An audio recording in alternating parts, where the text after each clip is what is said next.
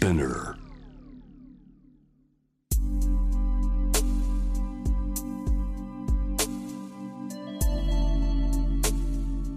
眠らない街六本木。高層ビルの一室に現れる深夜の保健室。重たいドアの向こう側。ここでは誰もが飾らない言葉で語り始める。心の声を聞き出す。特別な聴診器を持って迎えるのは酒と涙と哀愁をこよなく愛するイラストレーターの田中美咲。恋仕事家族そして性のこと。一人一人で違う体と心のカルテ。J-WAVE ミッドナイトチャイム。ようこそ深夜の保健室へ。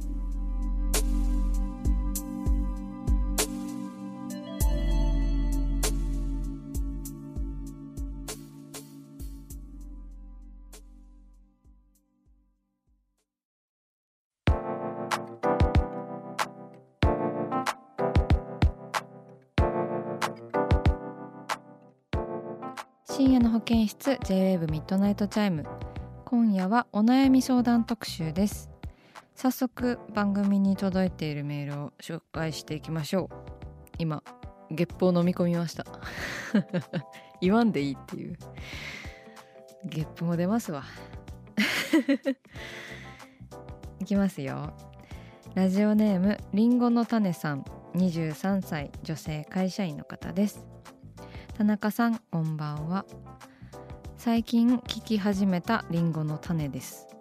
もともと田中さんのイラストが好きでその流れでラジオを聞き始めました。おおありがとうございます。私の悩みは好きな男性ができてもお相手から積極的に来られたり性的な場面になると気持ち悪くなったり怖くなってしまうということです。嫌悪感が増して好きから苦手になってしまいます。なので今までも本当に好きな人と付き合ったりはしていません。このままで良いのか何か変えるべきなのか悩んでいますとのことです。りんごの種さんありがとうございます。とっても切実なお悩みで。ね。私のイラストが好きでその流れでラジオ聴き始めてくださったということで。結構性的なイラストを描いているけど大丈夫かな？大丈夫でしょうか？苦手になっていないかな？ねえそのそうか。何かこうトラウマというかこう男性に対してなのかな？こう性的なこう場面になると怖くなっちゃうっていうことなのかしらね。うん。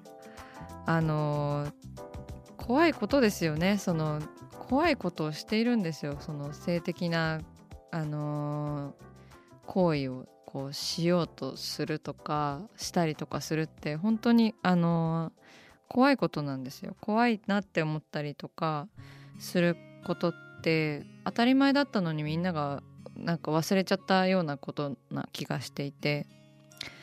うん。あの怖いとかこうなんか気持ち悪いなっていう嫌悪感のような抱いものを抱いてても全然あの大丈夫だと思う。うん、でもやっぱりその友達のようにこう何でも話せるパートナーがこうできたら話し合いながらそのどうしてこう嫌悪感を感じてしまうのかとかこう体の関係があるからないからこう本当に好きだ本当に好きじゃないだっていうそういう議論にこうなれるパートナーとかまあ友達とかですかねと一緒にいられたらいいですよね。うんこのままで良いのか何か変えるべきなのか悩んでいるということなのでまあなんか少しこう変わりたいという気持ちがもしかしたらあるのかもしれないですね。うん。本当になんかそういう気持ちとかこう自分のこう思いとかを聞いてちゃんと理解してくれる相手だったら深い仲にもしかしたらなってもいいのかもしれないし。うん。23歳でねこうまだまだいろいろな出会いがあると思うのでこういきなり変えたりとか自分が悪くて変わらないといけないみたいな風には考えずに徐々に理解者を増やしていくような形でいいと思います。なんか無理やりガサッとか変えようとすると怖いので大事に大事に自分の気持ちをしていてくださいね。うんうん。では続いてのメールです。ラジオネームつばめさん28歳女性会社員の方です。密かに思いを寄せていた同僚が転勤することになりました。好きだと告げても私の気持ちに応えてもらえるかわからないしもし彼の返事がイエスでも遠距離恋愛を続けられるか不安しかありません。このまま告白せずにいる方が傷が少なくて済むのだと思います。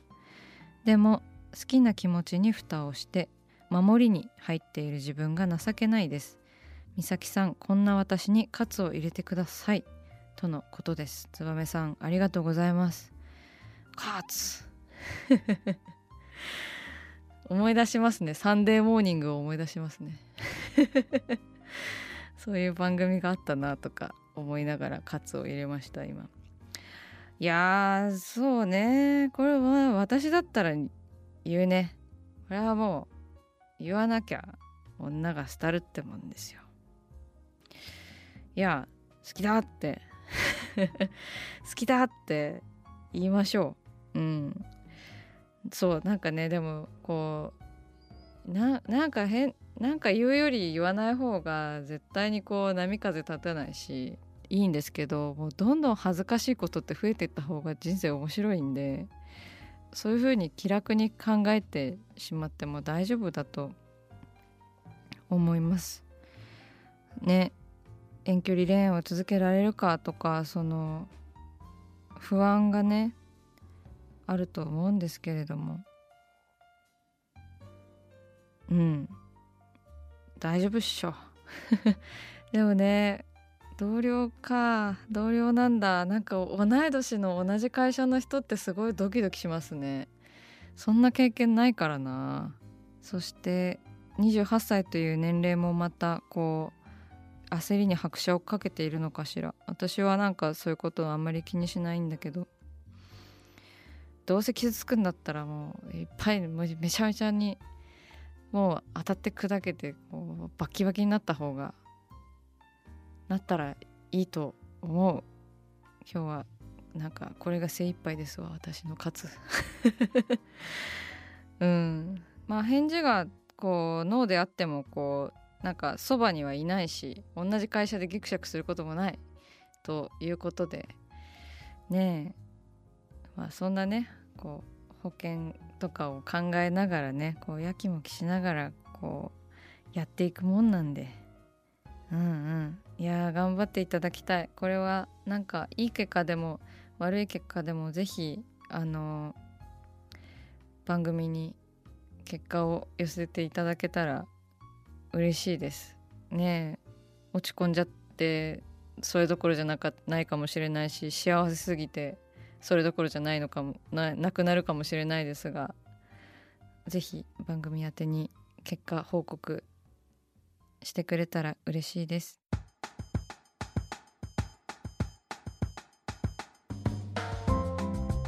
さあさあさあ始まりました。田中美咲の六畳一間。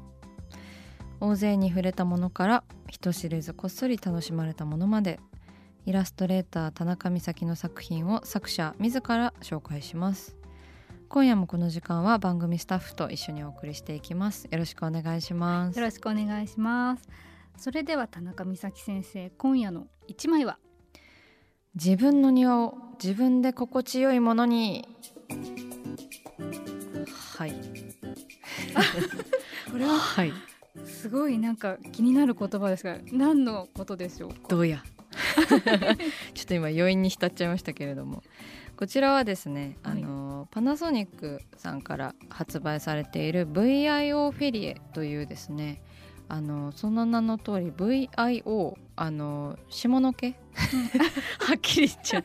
女性のアンダーヘア、ちょっとね、デリケートなとこですね。はい、のあのお手入れをするあの電動のあの器具の、えー広告の、えー、とイラストを私が担当したんですけれども、はい、その際にですねインスタグラムにこう載せた私の私がこれはなんかインスタグラムに載せるように確か考えたこうキャプションですね。だからあの広告とは関係なしにあ。こうなんか自分の庭を自分で心地よいものにというふうに思ってこのイラストを描いたこの全体のイラストを描いたっていう意味になっております私のインスタグラムに載っている絵で言うとその庭師のね女の子たちがこう自分の庭をこうせっせとこうなんか松の木をね綺麗に整えたりとか、選定してますね、ちょきちょき。剪定していたりとかあとはこうチューリップのねチューリップを傷つけないようにこうしあの芝を刈っていたりとか、うん。その持っている器具が VIO フェリエであったりとかそういう広告を書きましたね。面白いですね。なんかこう女性用のあまあ女性用っていうか、そうですその基本女性用ですう。んのそういうこうケア商品がこんなにポップに表現されてるの初めて見ました。あ嬉しいですそうなんか今回はちょっとポップに行きたいなという思いが、まあ、結構前のお仕事ですね2020年の夏ぐらいなのでそのこの時のイラストを描いてる時はなんかミュージカルとかをすごい思い浮かべました。うん、なんだろうメリー・ポピンズみたいな。そういうこうちょっとファンタジーの世界観。でなんだけど脱毛というなんかその現実とこうのイラストのギャップみたいなものをこう楽しんでもらえたらなと思っていてまあなんかその会社の人たちとあの話し合いながら相談しながらあの進めていたんですけどこうすごいストレートな広告にはしたくなかったんですね。うんなんかこう芝刈り機でこうなんか芝を刈るところからこうなんでしょうねれ連想ゲームをこうお客さんにしてもらうみたいな感じでやっぱり連想する時間が長いとそれだけその商品のことを考えてるってことなのでなんかパッて見て分かりやすい広告とかも全然ありなんですけど好きなんですけどなんかやっぱりあれこれどういう意味なんだろうみたいなあなるほどねみたいなことを今回はすごくやりたくってだから芝刈り芝刈りなのねみたいなクスッとできるようなこう広告を目指しました。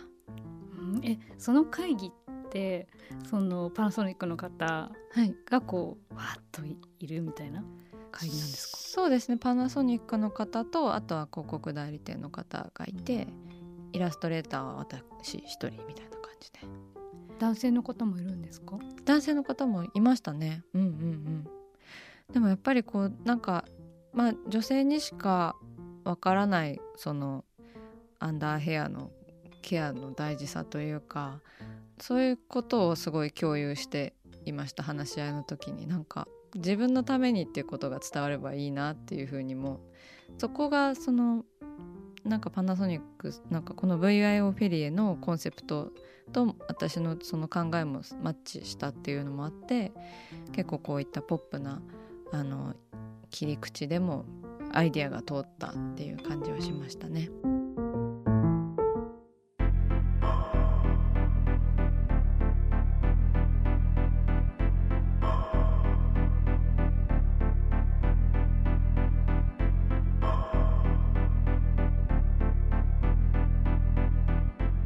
真夜中だから話せる。体のこと心のこと。J-WAVE ミッドナイトチャイム。公式サイトとインスタグラムは24時間オープンしています。あなたの悩み番組へのメッセージお寄せください。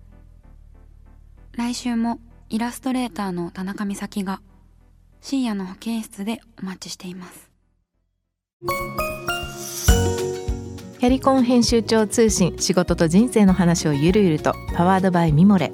このポッドキャストではミモレ編集長の河原咲子が時には一人で時にはゲストをお招きしキャリアコンサルタントの資格を生かして仕事と人生そして職業キャリアだけじゃないライフキャリアの話を誰にでも分かりやすくゆるゆるとお話します。毎週金曜日に新しいエピソードを配信中です。